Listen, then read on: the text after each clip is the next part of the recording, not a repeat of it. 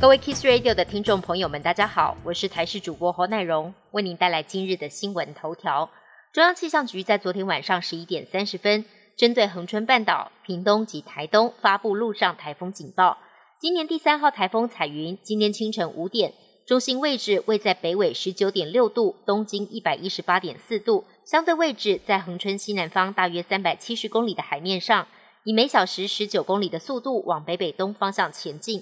预计台风中心今天晚上会从台湾的南端掠过，到时候将会减弱为热带型低气压。今天东半部需要留意九级的强阵风。另外，北边锋面逐渐接近，中午前后雷阵雨将转趋明显。各地的山区、大台北地区有机会出现短延时强降雨，雨势可能相当猛烈，降雨范围也会比较广。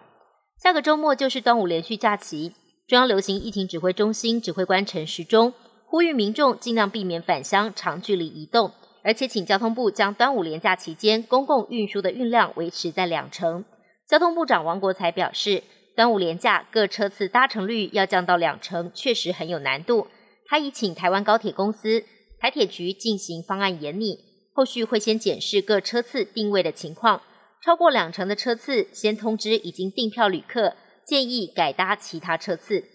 日本放送协会 NHK 报道，日本政府已经确定最快在今天宣布提供台湾大约一百二十万剂 A Z 疫苗。而日本航空证实，确实接获了委托，载运 A Z 疫苗来台，预计在今天下午两点四十分左右，由 JL 八零九班机运抵桃园机场。不过，指挥中心没有证实这项消息。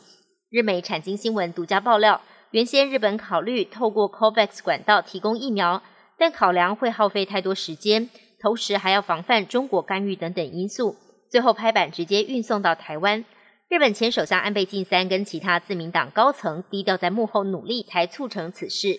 继日本提供台湾疫苗之后，再传好消息，美国白宫也宣布，六月底将释出海外八千万剂疫苗，当中将会有七百万剂送往南亚及东南亚，对象包括台湾、印度及马来西亚等国。白宫并没有针对个别地区跟国家的释出数量多做说明。强调会加速疫苗的生产，让美国持续帮助他国对抗疫情，并否认这是疫苗外交。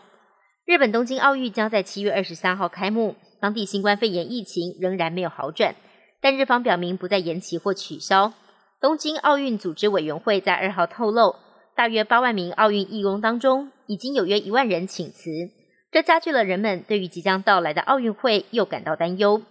CNN 报道。每一届夏季奥运会都需要大量的职工来帮忙，他们帮助维护奥运场馆跟设施，并引导观众跟运动员。因此，如果更多人退出，可能会造成运作上的困难。不过，奥运组委会认为，志愿者的退出应该不至于影响到奥运会的运作。另外，福冈县九流米市则是通知肯亚，因为当地确诊人数激增，被迫取消接待该国代表队参加训练。有地球姐妹星之称，也是离我们最近的金星，却是近几十年来人类最少探索的星球。不过，美国航空暨太空总署宣布，未来将在十年内展开两项金星探索计划，了解这颗离我们最近的行星为何会变成不适合居住的环境，无法像地球一样孕育生命。